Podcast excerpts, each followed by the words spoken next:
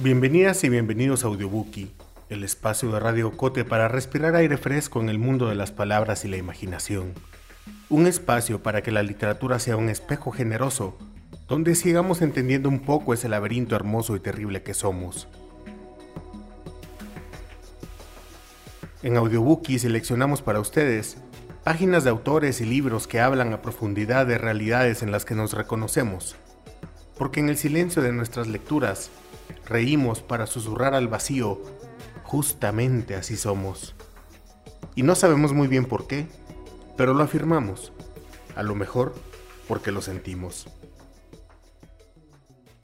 En esta edición de Audiobookie traemos para ustedes una antología dolorosa, no por sus palabras, sino por el criterio que las une.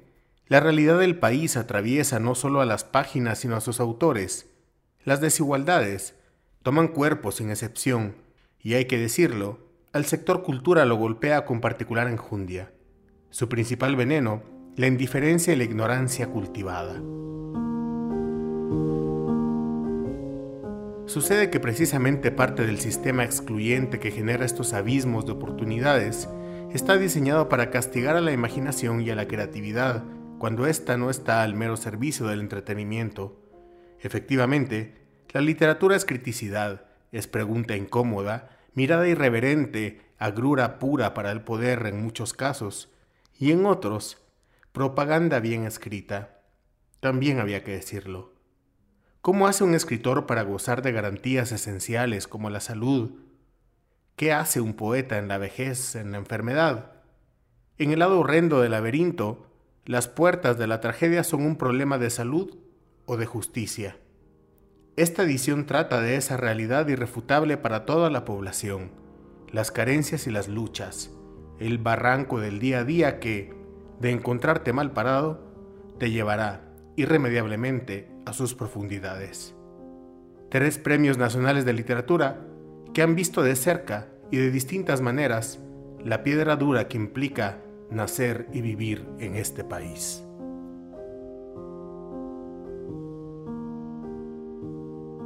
Isabel de los Ángeles Ruano es una de las poetas más brillantes de Mesoamérica. Su obra es un fuego inmenso que ilumina desde las profundidades del espíritu. De su trabajo hay antologías recientes en Editorial Cultura y Catafixia. De su espíritu impenetrable sabemos realmente poco. Radicalmente libre en algún momento de su vida, decidió zafarse del reconocimiento y aceptación de esta sociedad. Lo suyo fue una ruptura con el sistema en su ley, camina o caminaba por las calles de la ciudad de Guatemala y hace algunas semanas se vieron publicaciones en redes sociales solicitando ayuda económica para su salud. Seleccionamos para ustedes algunos poemas de esta vital poeta que recorre las calles, que recorre la memoria, que recorre el laberinto, que le cerró la puerta en la cara y que al sistema se le adelanta como un sino trágico de sus palabras.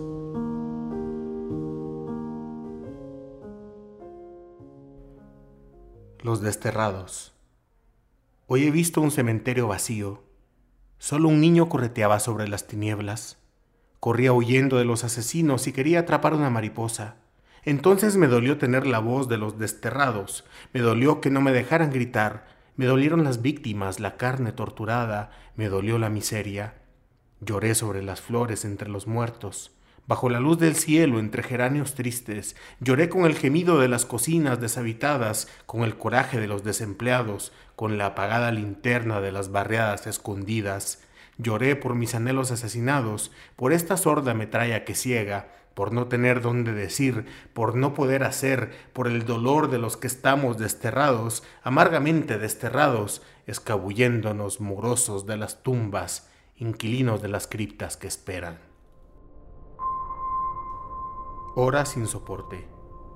Hoy pierdes un objeto, mañana otro, como si te arrancaran a pedazos la vida, te mutilan la voz, te quedas sin lágrimas, te cuentan del suicidio de un amigo. Mueres a pausas tú también, de ayer a hoy, cada dolor es una nueva llaga, en cada instante hay una herida, el mundo de las cosas, caprichoso, no responde a tus ideas, se te escapan los objetos como pequeños tiranos, se te esconden y te hacen girar y girar golpearte la cabeza o mascar trozos de papel con ira desbordada. Pierdes todo lo que has amado, te hundes sin retorno en cada pliegue del pasado, y de súbito un caos interior, la tempestad, la locura, toda la rebeldía, lo indescriptible se te mete dentro, tensos los nervios, los dientes encorajinados y el tedio invencible de las horas vacías. Los del viento, nosotros, los del viento, los que llevamos versos incrustados al centro del timón de nuestra sangre, nosotros, los portadores de enredaderas turbias nacida en lo incierto de la raza, sí, los que llevamos el destino broquelado más allá del color de nuestro sexo, más allá de las voces de la herencia, más allá del dolor de nuestro grito. Sí, iremos cantando, cantando como si germinaran las palabras y no fuera prestado nuestro aliento, como si en verdad la luz nos recubriera y nos tocara la muerte a nuestra puerta. Desde el corazón al alma, nos vemos royendo nuestras propias ansias, nosotros, los seres de la tarde aniquilada, los del perdido otoño, los del viento, los que llevamos nuestra vida más atada a los cielos que a la tierra y que vamos cantando desde siempre, cantando. Mis manos, estas manos mías conocen la ascensión suprema y la más burda ignominia. Son como dos relámpagos audaces o como dos humildes golondrinas cautivas, se entrecruzan en una plegaria o aman con santidad o con delirio y se asustan del fuego y chocan contra un rostro. Estas manos mías saben mentir y son urgentes, me han dado la pasión sublime y la ternura de un ángel de luz, tienen reminiscencias de ala desteñida y saben de los surcos del vuelo, conocen todas las fiebres. Onan. Con horas viejas colocadas en desvanes y perspectivas deshabitadas, con silencio de lluvia y azucenas que se tiñen con la tarde, las manos acarician la soledad, penetran sus vertientes y producen el vértigo mientras un rayo se desprende. Afuera, los jardinillos tiemblan demudados. Estremecimiento de armazones de hojarasca, sin ningún galope, y con una suave, dulce violencia delineando la alcoba. No hay ira, solo la ternura pequeña, íntima, del instante desflorado sin entrar ni a la luz ni a la sombra. No hay ira. De esta manera las manos se desciñen de sí mismas y se sienten de barro, y así puras han sido desfloradas de su ruta y se demuestran como dos clowns grotescos danzando sobre la nieve. En el misterio junto al bajido muerto, en el calor perdido de una chimenea apagada, por miles de milenios de rostros convulsos, pudo entonces Onán encender una hoguera. El silencio cerrado. Nadie abrió la boca, ni nadie dijo nada, y ese silencio, hermanos, nos ha vuelto culpables, nos quedamos callados, ni una protesta, ni una sola palabra se pronunciaron, Nada se dijo y todos fuimos cómplices de los canallas. Todos quedamos con las manos embarradas de lodo. Todos la violamos. Todos le arrancamos los pezones a mordiscos. Todos le sorbimos la sangre de los pechos ultrajados. Cuando aún estaba viva. Y es que la bestia anda suelta en todos los corazones. Y ese silencio de todos es el silencio de la bestia saciada es el silencio del culpable de los cómplices, porque ahora todos somos los asesinos de Rogelia. Frente al espejo. Me pongo frente al espejo, refleja mi cansancio, mis ojeras, mis manos impacientes, mi camisa en desorden, la boca desteñida, el pelo despeinado, pero no dice nada de mis sueños.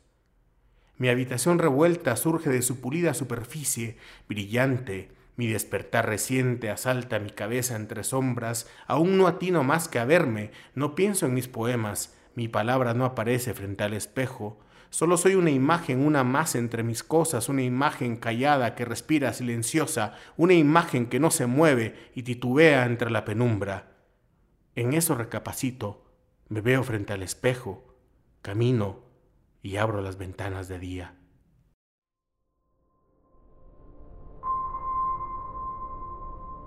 Alas, tengo alas en la lengua. Alas, tengo alas en la lengua, mi cuerpo está cubierto de alas, son miles de alas que me crecen, una multitud de pequeñas alas sonoras, mis palabras son alas blancas, alas de espuma o nube, alas tremendas que me cubren, que me laceran y sin embargo no vuelo con mis alas, alas de mis ángeles, dulces alas que me renuevan, alas tristes con que me envuelvo, aladas alas por las que vivo. Soy un árbol de alas, con alas que me brotan como hojas, con hojas muertas que me vuelan como alas. Soy un mar de alas, un cielo de alas que resuenan, alas de mi nombre, sinfonías de alas en mí misma. ¿Cómo suenan mis alas? ¿Cómo intentan mis alas batir el vuelo? ¿Cómo estoy en la tierra con mis alas a cuestas?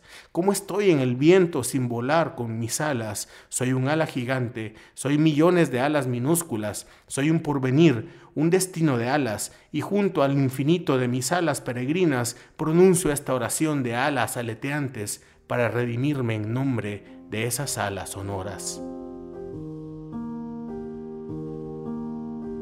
Víctor Muñoz es un narrador que conoce a profundidad la intimidad de la clase media guatemalteca, la clase obrera del país, cuando aún había clase obrera y cuando aún había país. Se abre paso en su obra como un gesto discreto de pertenencia e identidad.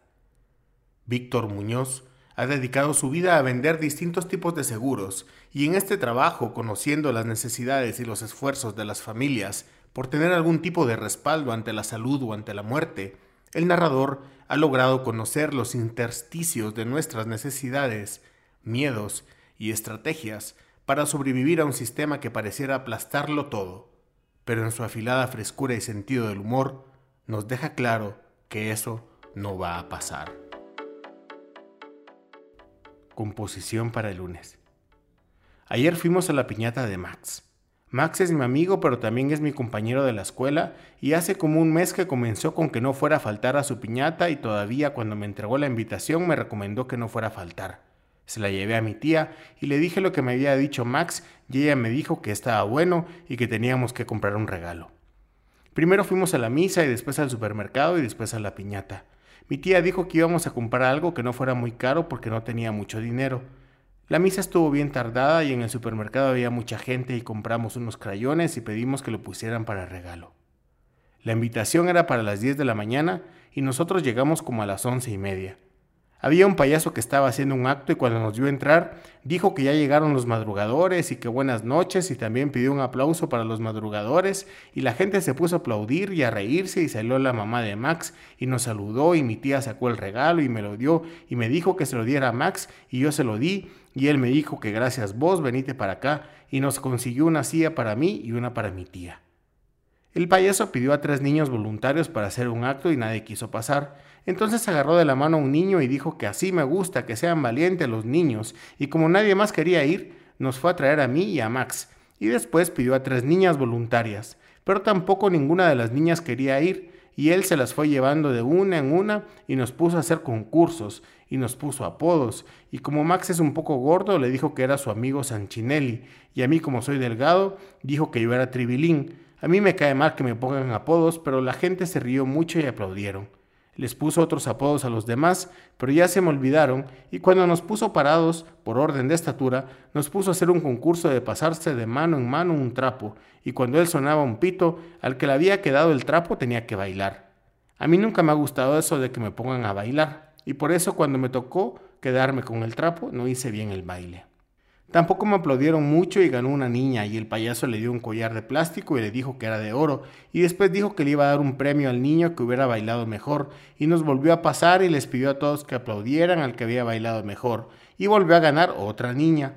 Después nos dijo que nos fuéramos a sentar y llamó a tres señores y tres señoras y los puso a hacer un concurso de brincar para adelante y para atrás en una línea. Hizo otras bromas y después dijo que muchas gracias y que era el payaso serrucho que cuando lo necesitaran llamaran y agarró sus cosas y se fue y la gente lo aplaudió y a mí no me gustó el payaso porque no me gustan los payasos. Después llevaron una piñata y la colgaron de lazo, y el papá de Max se puso a tomarle fotos. Entonces comenzamos a romperla y uno de los primos de Max, que también es gordo, cuando le tocó pasar le trató de dar tan duro que el palo se le zafó y rompió una maceta y por poco le pega a una niña. A mí nunca me ha gustado eso de pasar a romper la piñata y cuando me quería vendar los ojos le dije que no y no pasé y mi tía dijo que ya se quería ir porque había mucho sol, porque a ella siempre le molestaba el sol y no había ningún lugar en la sombra en donde estar y cuando rompieron la piñata logré alcanzar algunos dulces pero no muchos porque no me gusta eso de tirarme al suelo y agarrar dulces. Entonces apareció el papá de Max con otra piñata y mi tía dijo que ojalá que después de esa piñata ya no hubiera otra. Después colocaron los burros y las tablas y se apareció la mamá de Max con un pastel bien grande. Todos nos sentamos y cantamos la canción de cumpleaños y como había un poco de aire costó mucho que las velitas se encendieran y cuando Max las apagó su papá le tomó otras fotos y al ratito pasaron los platos con un pedazo de pastel y un helado y un pan con jamón y un vaso de horchata y mi tía dijo que gracias a Dios porque ya tenía un poco de hambre. Yo me comí todo lo de mi plato, pero mi tía dejó el pastel. Cuando toda la gente se comenzó a ir, mi tía me dijo que ya era hora de que nosotros también nos fuéramos, y la mamá de Max nos dijo que muchas gracias por haber venido y que mucho gusto de conocerla, y que Max le había hablado mucho de mí, y nos terminamos de despedir, y nos fuimos a la calle, y pasamos por una venta de pollo y compramos un poco para el almuerzo, y después tomamos el bus y llegamos hasta la casa, y yo no tenía mucha hambre, pero me comí el pollo. A mí no me gustan las piñatas. En la tarde comenzó a llover, y mi tía se puso a planchar la ropa y yo a ver televisión. Estuve muy contento.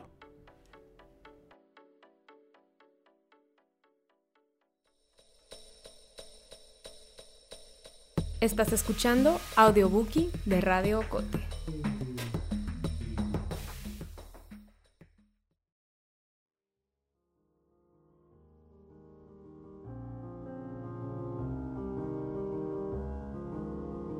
Julio Fausto Aguilera fue fundador del grupo Nuevo Signo, pilar esencial de la literatura guatemalteca del siglo XX. Su poesía fue siempre una voz comprometida con el tiempo y con la gente, combinación que le colocó en el imaginario popular con una imagen sencilla y potente. La patria es una casa.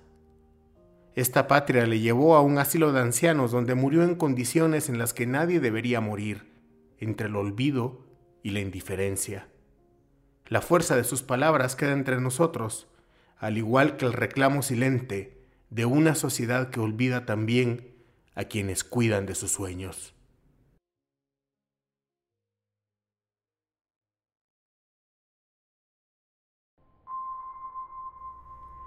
Mi buena amiga muerte. Pues no, mi buena amiga, te lo digo, no es este nuestro día. Yo soy justo contigo y si te llamo amiga lo hago con la mayor sinceridad. Así he querido verte siempre desde muy niño, conforme fui teniendo conocimiento de las cosas. Cada uno en lo suyo, dije siempre, cada uno en lo suyo, haciendo aquello para lo que nació, para lo que fue creado. Así considerado que yo pude decirte si estás en tu raíz ineludible, allí donde naciste, donde fuiste plantada. No te guardo como otros rencor, no te sallero a espaldas tuyas y nada te reprocho. Soy justo contigo en tal sentido como lo soy de la misma manera, con las rameras que nacieron rameras, con los eunucos que nacieron eunucos, con los sargentos que nacieron sargentos, con los mercaderes que nacieron mercaderes, con los notarios que nacieron notarios. Muerte, mi buena amiga, te conozco, tu rostro, tu traje, tus pasos, hasta el último de tus pasos, hasta donde te pierdes detrás del horizonte. Lúbrica y refrenable veo cómo anocheces, veo cómo madrugas, cómo a pleno sol asaltas a los hombres, les sales al camino cortándoles el paso y trabas de ellos, llevándotelos, llevándotelos. La ciguanaba, entre burlona y trágica, arrastras detrás suyo con encubierta maña a los trasnochadores mujeriegos, a los ebrios incautos, y se los lleva fuera del poblado y allá entre los zarzales, a la orilla del barranco, les araña la cara Luego, entre un tumulto de risa, se desvanece dejándolos perdidos entre el monte. Ellos vuelven después, se recuperan y relatan el hecho cabizbajos. Pero tú, muerte, a pleno sol asaltas sin recato, cínicamente, asaltas a hombres que no han bebido, que van a su trabajo, que van a almorzar pendientes de su esposa y de sus hijos, a labrigos que sudan amor sobre los surcos, a muchachos felices que tocan su guitarra, le sales al camino, trabas de ellos, y te los llevas, te los llevas, Te los llevas y no se mira dónde te los llevas y los dejas perdidos, definitivamente perdidos, ya no vuelven, definitivamente ausentes, hundidos, atascados de una vez en quién sabe qué pantanos de silencio. Con todo lo que son, con su traje, sus puños, con su paso que suena por las calles, con su risa y su sueño te los llevas y nada, nada queda. Ya entonces solo vemos el nombre que tuvieron, impresos digitales que hubieron de estampar en forzosos registros y a veces la hoja que escribieron, la partitura que tocaron, la cual pasa de mano en mano, para que sobre ella lloremos recordándolos. ¿Ves cómo te conozco? Pero, como te digo, no te guardo ningún rencor y nada te reprocho. Cada uno en lo suyo, te lo repito. Y tú, si bien se mira con tu origen infinito y hermoso, con tu fin infinito, tú, ramera de Dios, con tu razón de ser, hermosa e infinita. Así un día yo también me iré contigo, vendrás por mí, vendrás conociéndote sin conocerte, mi querida lúbrica, me iré de buena gana, te lo juro. Te esperaré arreglado, listo para esa noche, frotándome las manos de ansiedad en la espera, desentendido ya de mi trabajo libre de compromisos y de todo. Tú llegarás con tu habitual sonrisa, con tu risa de triunfo cínica, y trabarás de mí volando hasta tu alcoba. Allí devoraré tu cena con champán y me darás tu abrazo, el que estuve esperando tanto tiempo. Rendido, satisfecho, me dejarás durmiendo a mi borrachera eterna, tirado en los andenes del silencio. Así será, mi buena amiga muerte, así será. Pero hoy no es el día. Hoy mi esposa la vida aún me pide mi amoroso beso. Hoy mis hijos los sueños estos que me engendran cada día Esperan adelante los partos de mi cien y de mi canto. Mis hermanos, los hombres, a mi madre la tierra, la de verdes entrañas, paridoras de surcos, de vuelos y esperanzas, mi madre la tierra, la de vientre fecundo, le cubriré mi deuda de amor, de amor, de amor. Mi muerte, mi buena amiga, aún no es el día nuestro. Amiga mía, hermana, pobre desvergonzada, oh tú, desesperada exasperante. Conozca Guatemala.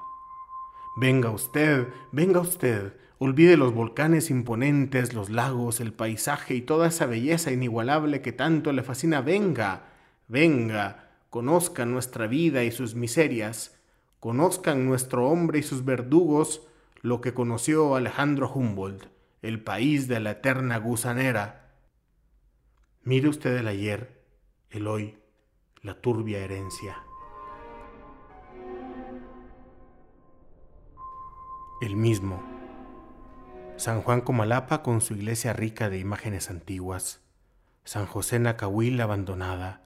Chinautla con sus ángeles blancos de aquel río de inmundicia, negro, negro. Chichicastenango, tierra del Popol Vuh con sus indios que hoy son analfabetos, Tecpan con su cerro verde y su rosado intenso en los rebozos, Santa Catarina Pinula con sus indios y sus ladinos borrachos, todos somos el mismo, José sin alfabeto, Juan borracho, Gumercindo muerto de hambre, muerto de miedo, indio sin voz, ladino sin tierra. Si no tenemos un hambre, tenemos otra. Somos el explotado y a veces somos a un mismo tiempo el explotado y el explotador.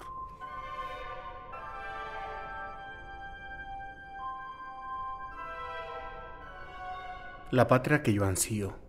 Definición y ruta de la patria. La patria, les decía, es una casa, donde vivimos todos como hermanos. Es una hermosa casa, amigos, que todos afanosos levantamos.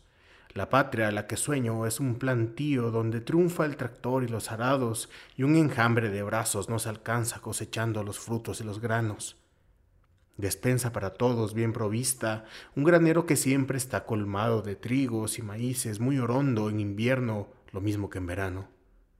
Los colmillos del hambre nos ensañan en esta pulpa espléndida y dorada, la loba de enemiga negra historia, aquí fue condenada y enterrada. No más acorralarte en los caminos como plantas endémicas cercándote, los brazos y las bocas que desmayan pidiendo por sus vientres invocado No más delincuencia de río que olula, puñales en las hambres engendrados, no más hermanos en el abandono, no más honradas manos sin trabajo. La patria que les digo, la que ansío, la que será pues la que defino y canto, por el trabajo es pan, es luz, es gozo, no conoce el mendigo ni al parásito, es patria, es taller, telar, es fábrica, laboratorio, orfebrería, andamio, hogar que se construye y embellece sin un ocioso ni un privilegiado tejedores bioquímicos, poetas, todo el que puede hacer está obligado. De músculos y sienes hay tarea con exceso, ninguno se halla holgando. Tienen madera todos los serruchos, para todos los martillos hay clavo, para toda canción sobran oídos y nunca faltan temas a los bardos. Patria de hombres ensontes y de tórtolas, patria con alma de guardabarranco, prorrumpa tu alma en himnos y gorjeos en sonora espiral, llene los ámbitos, follaje musical, nido del canto, boscaje del amor, nido encantado, danza que danzan apretadas manos, júbilo de amor, fiesta de hermanos, democracia opulenta, eres recimo, gajo de azúcar, fruto sazonado, vaso de miel, tu comunión de hermanos, tu popular, tu colectivo abrazo. La patria que persigo es la justicia, castigando con blanco, limpio brazo. Fusil sin mancha, espada limpia, blanca, no ejerce la venganza ni el agravio. Rompe el cantil, sepulta su veneno, y para el ciego, para el que ignoraba, ellas perdón y vida, ella salva en un día sin rencor, día de hermanos. De todos lados de la tierra vengan con vino y con canción de todos lados, y nosotros les demos aborigen embriaguez de marimbas por regalo, manos tendidas traigan y se lleven, manos tendidas el avión y el barco, puerta es el puerto de la patria, puerta que a ninguna bandera esté cerrada. Esta es la patria, esta es la que no existe, la que vive en mi sueño desvelado, la que atisbo y asedio en mis insomnios como un puma por hambres asediado. Esta es la patria, esta es la que me mata, la que vida me da con estos cantos, que no sé si son cantos o son lloros, porque tanto la espero y tarda tanto.